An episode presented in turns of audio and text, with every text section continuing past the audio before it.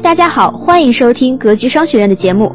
获取投资理财的免费学习资料，加入微信学习交流群，请添加你的格局专属班班周老师的微信：幺三七零幺八三五八三四，幺三七零幺八三五八三四。主题叫“牛市来了，你该如何参与？”其实呢，二月二十五号当时就已经可以确认了。呃，其实我们格局的老学员早就参与了。真正参与牛市，也不是牛市来了去参与，其实在熊市最后的时候就应该参与了。那通过，但是今天晚不晚呢？我觉得也不晚，但是方式方法不同，不同的人参与的方式方法不同。牛市启动的重要的标志是什么？牛市启动是有很多前因后果的。那我们先说第一个最重要的标志是交易量。是交易量，这是最重要的标志。为什么呢？因为股价会骗人，那个那个什么财报会骗人，很多东西都有可能作假。但是我跟你说，一个东西做不了假，叫交易量。二零一二零一九年开始，就春节之后，交易量就在不断的放大，不断的放大，不断的放大，到二零二月二十五号直接过一万亿交易量。这就是最重要的标志。为什么？我给你们举例子。大家看这个交易量的概念，原来是一个池塘，那个咱们 A 股的每天的交易量大概是三千多亿，就是整个熊市吧。二零一八年整个熊市的过程中，每天的交易量是三千多亿人民币，就是呃沪沪市大概是一千五六百亿，深市大概一千五六百亿，然后呢，大概这个创业板有那么几百亿。总共加起来就是三，有时候最低时候能到，我记得有一次最低时候达到了两千多吧，然后高一点的是三千多，大概就在这儿震荡。大家想想，一个池塘里有一个池塘，这个池塘里总共有三千多尾鱼，大家懂吗？总共有三千多只鱼。我问你，你好捞不好捞？就是你好钓不好钓，好捞不好的？它就那么多，对吧？它的标准大概就那样，是一个大池塘。结果呢？到了二零一九年春节之后，这个池塘里每天游的鱼变成了一万尾，大家知道吧？就是一万尾，增加了三倍，增加了三倍。池塘没有变大的前提下，鱼的量增加了三倍。我问大家一个很简单的道理：你觉得捞鱼的人是更容易了还是更难了？毫无疑问，对不对？更容易了。交易量一上来，那。资本市场给大家赚钱的这个效应，就是很多人赚到钱的这个这个实际就会发生，一发生大家就会传传递。我赚到钱了，我赚到钱了，股市赚钱效应起来了，突然一下增加了三倍嘛，股市赚赚钱效应起来了，它就会传递，就像波浪一样传递传递传递传递，越来越多的人和越来越多的机构，越来越多的资金，越来越多的都会知道这个消息，股市可以赚钱了，然后都会往里涌，所以大家可以看到。二月二十五号到今天三月七号，几乎每一天交易量都过万亿，所以凭交易量这一个指标，能不能判断牛市来了呢？几乎可以。如果再结合一下别的东西，那就更好了，几乎可以。这个放量一旦起来以后，它不是一天就能没有的，就突然从一万亿，第二天就变成五千亿，然后变成三千亿，又不增长了，不可能。大家知道吗？为什么呢？因为这个资金它。它不是所有的资金都是长线资金，这一万亿当中有很多资金会在里面倒腾，比如今天买这个，明天买那个，这个星期买了这个，持有一段时间，他卖了又买那个，所以它的交易量就在里面就翻的特别大。那一万亿什么概念？各位，大家看上证指数从过完春节之后，从两千四百点，现在已经涨到三千一了，然后呢，整个交易量的放大把这个指数就拖上去了，大家看到了吧？交易量的放大，把这个指数啪啪啪啪就拖上去了，越拖越高，越拖越高。那这个交易量是不会骗人的，一万亿一旦进去以后，它在里面就会转，就会今天买这个，明天买那个，它就会转，这个资金就在里面，每天有一万多亿在那交易，它这个量就存存在那个地方了。就算增量没有增量或增量不大，这个交易量也是足够惊人的，各位。我给大家讲讲为什么足够惊人，大家就理解这个概念了啊！我们现在教室里有两万人了，交易量有多少呢？二零一五年牛市的时候，在二零一四年牛市启动不久的时候，交易量就过一万亿了。大概在二零一四年的呃十一十月十一月份，交易量就过万亿了。这是在将近四年半五年以前了。后来在二零一五年的巅峰的时候，牛市巅峰的时候，每天的交易量达到了两万多亿，最巅峰的时候两万多亿。那每天的交易量一万亿是什么概念啊？一万亿人民币。港股每天的交易量，你们知道是多少吗？一千多亿。所以很多人说：“哎呀，我要去开港股，我要去那港股。”港股的交易量只有一千多亿，一千五六百亿。前两天，呃，内地的交易量达到一万亿的人民币的时候，港股的交易量只有一千七百亿港币。大家想想啥概念？大家想想啥概念？香港的上市公司大概是一千六七百所，一千六七百所上市公司。国内是大概四千所，但交易量呢？国内是一万亿，香港只有一千七百多亿。大家想想，哪个地方好涨？哪个地方好赚钱？哪个地方的股价容易上涨？这不用问，内地的资金量大，内地资金量大。在正常情况下呢，平常咱们熊市的时候呢，交易量只有三千多亿，一下放大到了一万亿。这个交易量在里面每天滚来滚去的，这就是牛市最重要的第一个标志，各位。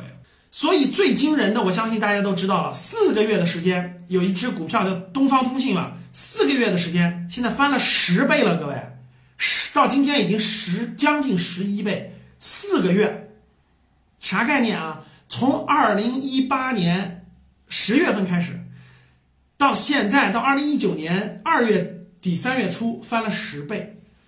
这种机会就天天传，大家知道市场就传，哇，十倍。我要一万块钱十万，我要十万就是一百万了，然后在在资本市场天天传这种天天传，所以更多的人就把这个就就就看到了赚钱的机会，然后大量的资金就想涌进来，所以这是二零呃一九年初牛市这个很多到现在为止四十多只股票都翻倍了，就已经有四十多只翻倍了。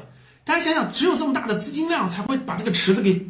掀起来这么多的妖股也好，什么翻倍的也好，很多哇这么容易翻倍，那我也要进来。大量的传播、传播、传播，通过这这这这春节之后这段时间的牛市的这个反弹，大量的参与的人数都在增加。我相信大家看到了，所以交易量是第一个判断标准，量起来了，一定会有很多故事产生。一万亿是个很惊人的量了，各位，这个量除了美国股市，全世界也是排名第二的，交易量非常之大。大到里面的赚钱机会也无穷多，所以它是牛市来的最重要的一个标志。如果没有看懂这个标志的人，那根本就没有经历过几轮牛熊市，他根本就不理解。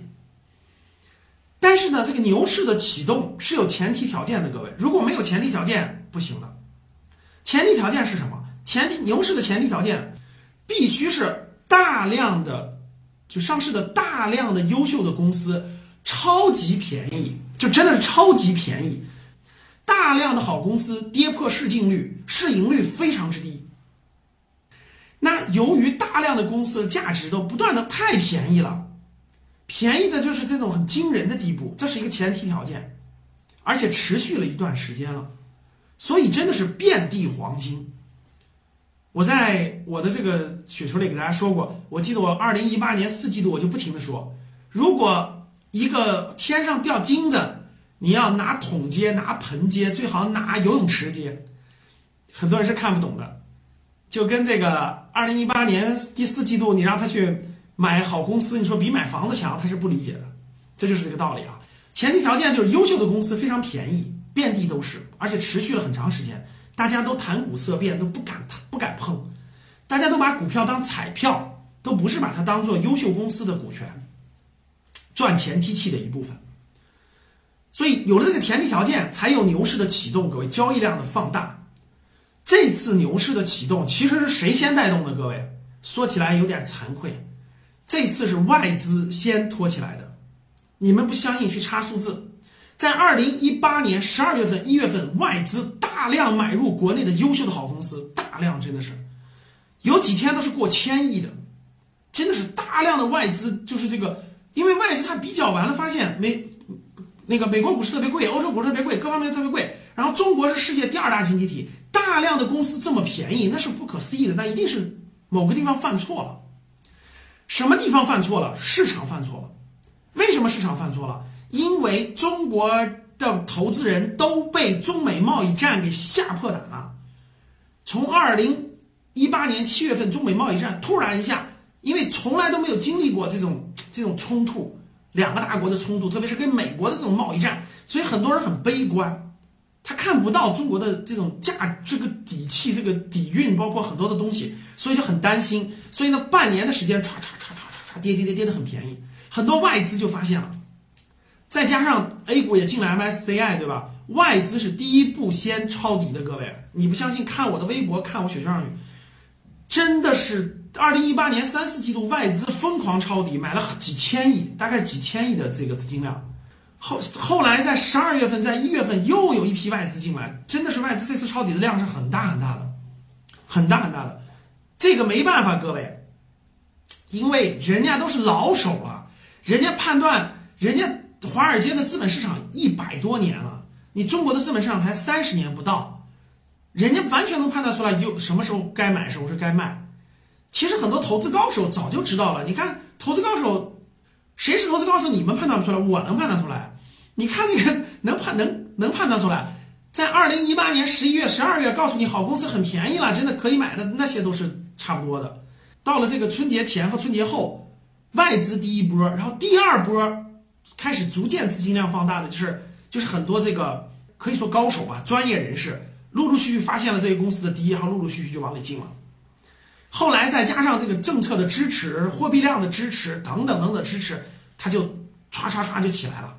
那我们讲的第二个关键因素是什么？就是参与人数是否增加。这个指标其实这个很容易判断，两个。第一个，每天交易量三千多亿，券商的收入就是那么多。如果交易的人多了，交易的资金量多了，券商的收入就会增长，因为每交易一笔，券商就有那个手续费，所以券商的利润就会暴涨。那我们看一个数字，今天的新闻报出来，大家可以看啊，统计数据显示。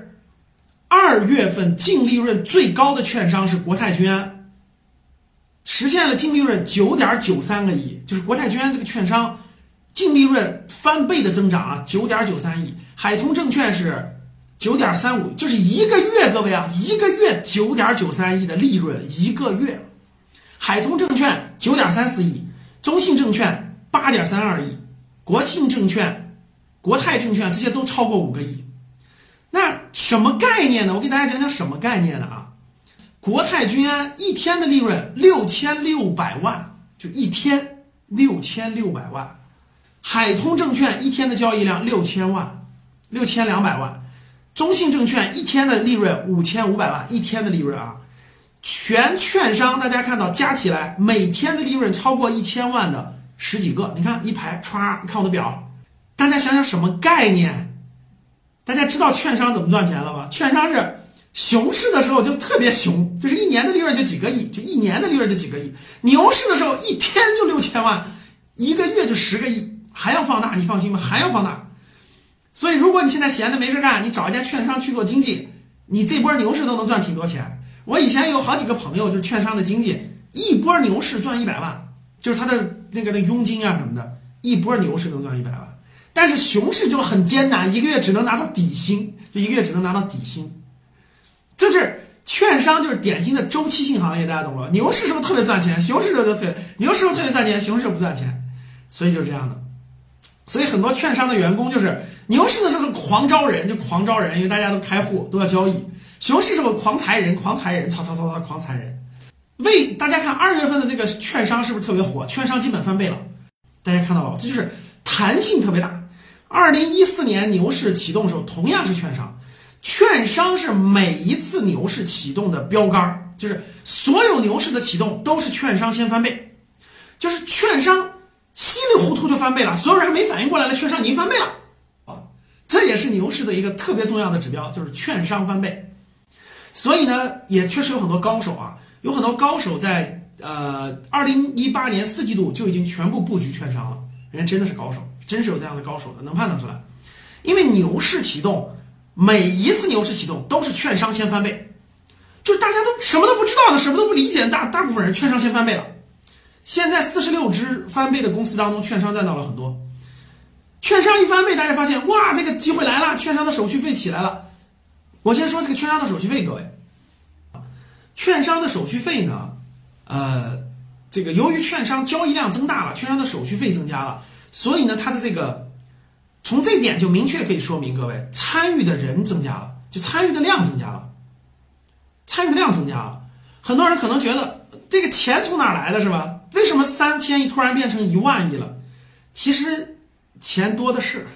因为你不知道中国的理财，就老百姓存的银行的存款和理财有多少。如果你知道，你就一点都不紧张了，你就觉得很正常了。中国老百姓在银行的存款，就是银行的这个存款，就理存款和理财加起来大概有六十万亿，六十万亿。存款加理财加上各个加起来啊，我没有算，我没有分开算，算总数了啊。其实还缺这点钱吗？几千亿吗？不缺。那。刚才要通过券商的业绩，其实告诉大家了，证券交易所的这个人数增加了。第一个判断是看券商的业绩，它证明了这种交易量的增加，所以它手续费增加了。第二呢，你身边聊股票的人是增加了还是减少了？我们说两部分，第一部分，如果你路过券商，就是那个证券营业大厅，你身边的人聊股票的更多了还是更少了？或者是那个，或者是那个？这个叫什么？呃，营业厅的多了更少了，你自己感觉呢？啊，其实我觉得你应该能感受到，你工作的时候同事聊，对吧？然后你那个回家的时候亲戚聊，或者是这个这个这个各方面肯定是多了，你肯定是多了。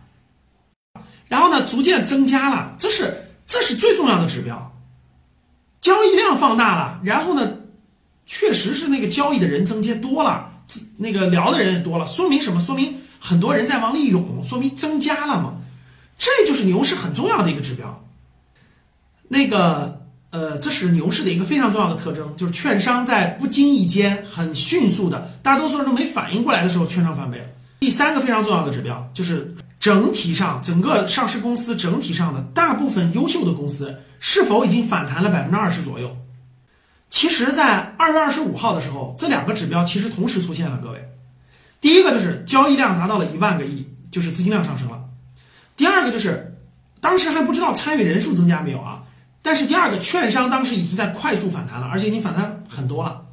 第三个能看到的就是很多好的上市公司都已经向上走了百分之十五到百分之二十左右了。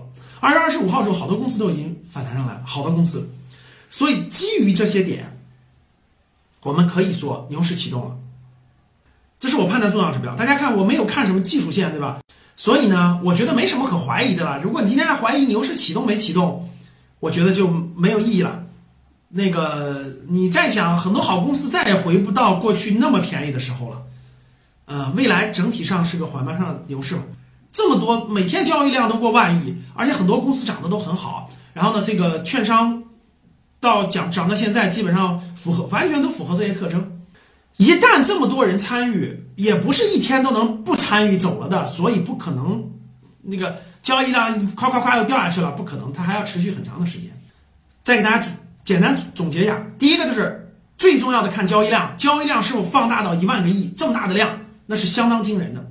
第二就是参与的人数是否增加了，从两个地方判断，第一个就是券商的这个。这个收入就可以判断出来，参与的资金增大了。然后你再看你身边的人，看证券营业所是不是聊股票的人越来越多了。我在三月五四号从武汉回北京的高铁上，啊，我做了一个调研。然后呢，我走了四个车厢，每个车厢大概呃两两三百人吧，四个车厢大概一千人。那我看到了大概六到七个人在拿着手机看股票。上午十点多。然后有一个三个人的这个三个人呢，一看是同事出差在一块聊股票，拿着手机在聊，这个特征就非常实符合牛市初级阶段的特征。大家记得的话，下次如果你坐高铁，你同样可以走四到五个车厢，你看一下，大概是在那个时间是在那个开盘的阶段，就是大概上午九点半到十一点半之间，下午是一点到三点之间，你走一圈，你看一下。如果当你看到满车厢大量的人都在看股票，好多的人都在聊股票的时候，那基本上到了牛市的末期了。就十个里头有五个在看，十个里头有五个在聊，十个有五个人，那基本上到了牛市末期了。那我给大家做了个判断，武汉到北京的高铁上大概有六七个，呃，我觉得是牛市早期的一个典型特征。这是我判断市场的一个重要因素啊。还有就身边人聊的是不是越来越多了？第三个重要的就是券商股是否大幅反弹，因为券商股的大幅反弹意味着它的业绩是真实的，意味着大量的人还要往里涌。第四点就是整体上大部分优秀的公司都在反弹，就很多好的公司都在反弹，因为过去它太便宜了，它有一个恢复期，它有个恢复期都在反弹，并且达到百分之二十左右。这四点其实是判断牛市很重要的指标。说完了。希望今天的分享能给您带来收获。好了，本期的分享就是这些。了解更多系统的投资理财课程，获取免费学习资料，加入微信学习交流群，请添加你的格局专属班主任周老师的微信：幺三七零幺八三五八三四幺三七零幺八三五八三四。咱们下期节目再见。